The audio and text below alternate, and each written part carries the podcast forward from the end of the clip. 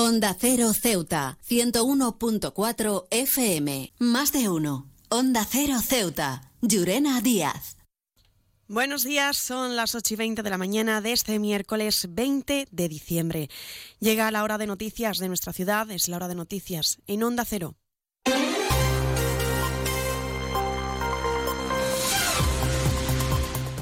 Comenzamos, como siempre, el informativo conociendo la previsión meteorológica. Según apunta la Agencia Estatal de Meteorología, para la jornada de hoy tendremos cielos parcialmente despejados. Temperaturas máximas que alcanzarán los 17 grados y mínimas de 11. Ahora mismo tenemos 14 grados y el viento en la ciudad sopla de poniente. Servicios informativos en Onda Cero Ceuta. Pues entramos de lleno en nuestros contenidos. La ciudad tiene previsto celebrar un pleno extraordinario destinado a la aprobación definitiva al documento correspondiente a los presupuestos de Ceuta para 2024. El portavoz del gobierno local, Alejandro Ramírez, cree que este documento cuenta con los votos favorables de las formaciones políticas para su aprobación. Sin embargo, entiende que existan cambios de postura.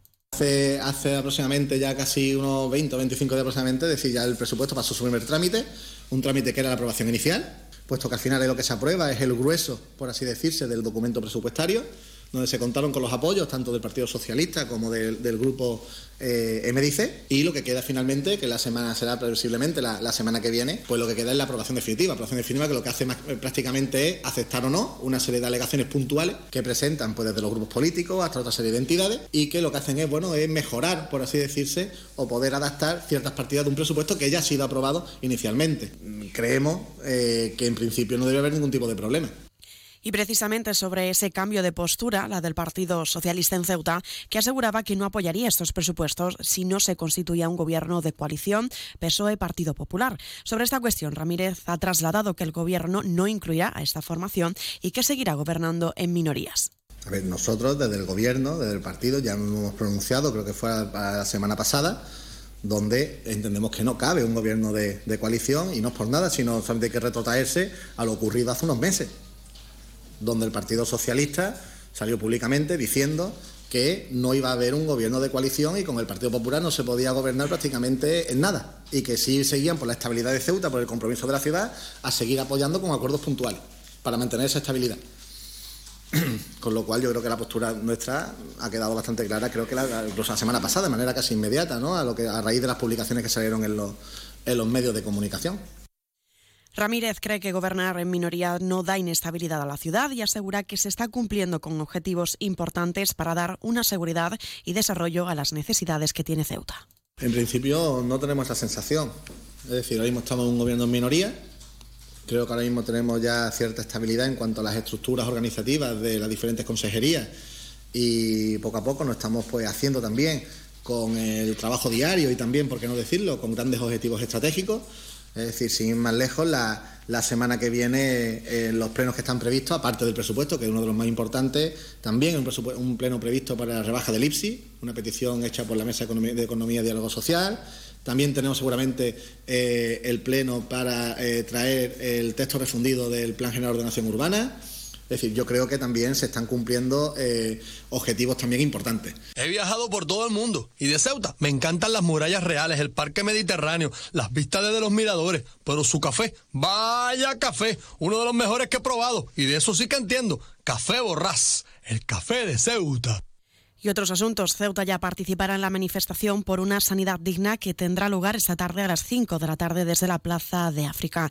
La formación hace un llamamiento a la participación en defensa de uno de los pilares del sistema del bienestar. Su secretario Mohamed Mustafa insiste en la necesidad de un plan urgente de reforzamiento del sistema público de salud. Lo escuchamos a que nos movilicemos en defensa de uno de los pilares de nuestro sistema de bienestar, abandonado por los poderes públicos. Es imprescindible denunciar la inacción de ambas administraciones porque si hay un clamor ciudadano hoy día es que Ceuta no puede aguantar más tiempo en esta situación. Es absolutamente urgente que se ponga en marcha un plan de reforzamiento del sistema público de salud que sea capaz de generar incentivos para atraer especialistas, que ponga fin a las eternas listas de espera y que termine con la brecha existente entre quienes pueden permitirse acudir al sistema privado y quienes se ven abocados a malvivir y a una muerte prematura.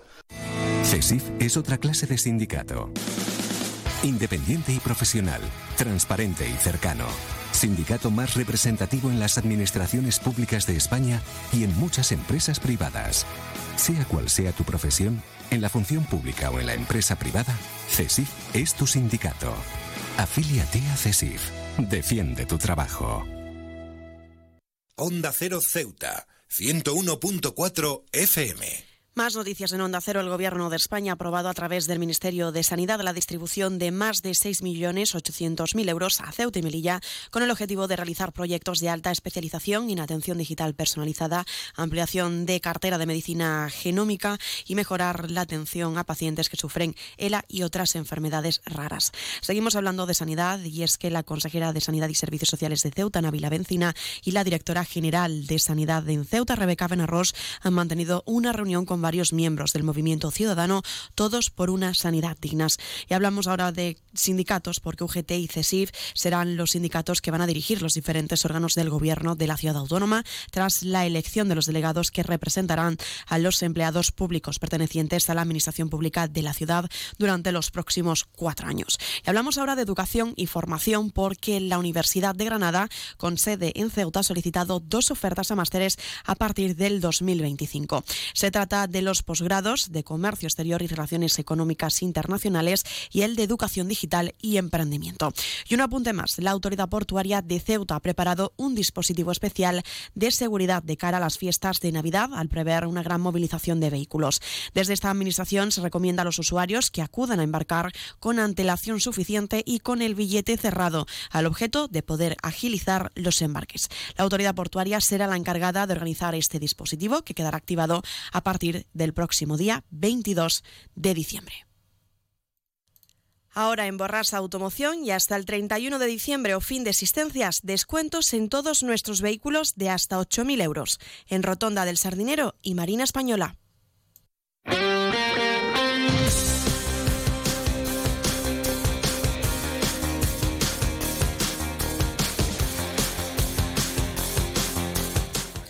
Y vamos ya con el repaso de la información deportiva. Antes de la parada de los encuentros por Navidad, recordar los puestos de los diferentes grupos. Y es que la agrupación deportiva Ceuta se aleja un poco más de los puestos de playoff, manteniéndose, eso sí, en la zona alta de la tabla, pero con una diferencia de cinco puntos. Y es que el Ceuta lleva cuatro jornadas consecutivas sin conseguir victoria alguna. El siguiente compromiso se disputará el día 3 de enero ante el equipo Antequera.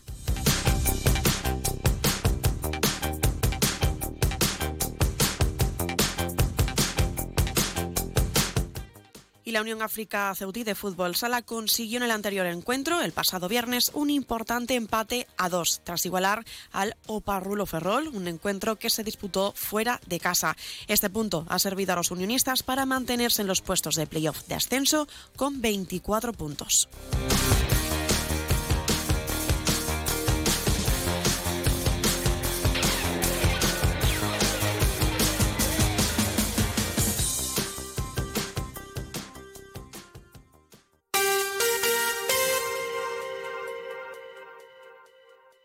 Pues seguimos aquí en nuestro programa Más de Uno Ceuta y lo hablamos en esta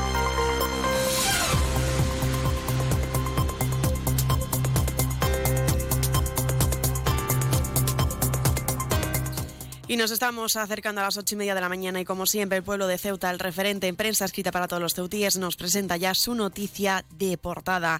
Gutiérrez tendrá que poner de manifiesto si es coherente o simplemente demagogo. Se quedan ahora en la mejor compañía, la de más de uno con Carlos Alsina. Nosotros regresaremos a las once y tres minutos para contarles a modo de titulares las noticias más destacadas de este miércoles. Y como siempre a partir de las doce y veinte contaremos con nuestro espacio habitual más de Uno Ceuta. Antes de marcharme, recordarles que pueden seguir toda la autoridad de Ceuta a través de nuestras redes sociales en arroba onda cero Ceuta y recordarles también la previsión meteorológica que nos acompañará en el día de hoy. Tendremos cielos parcialmente despejados, máximas de 17 y mínimas de 11. El viento en la ciudad sopla en estos momentos de poniente. Con esto me despido, que pasen muy buena mañana.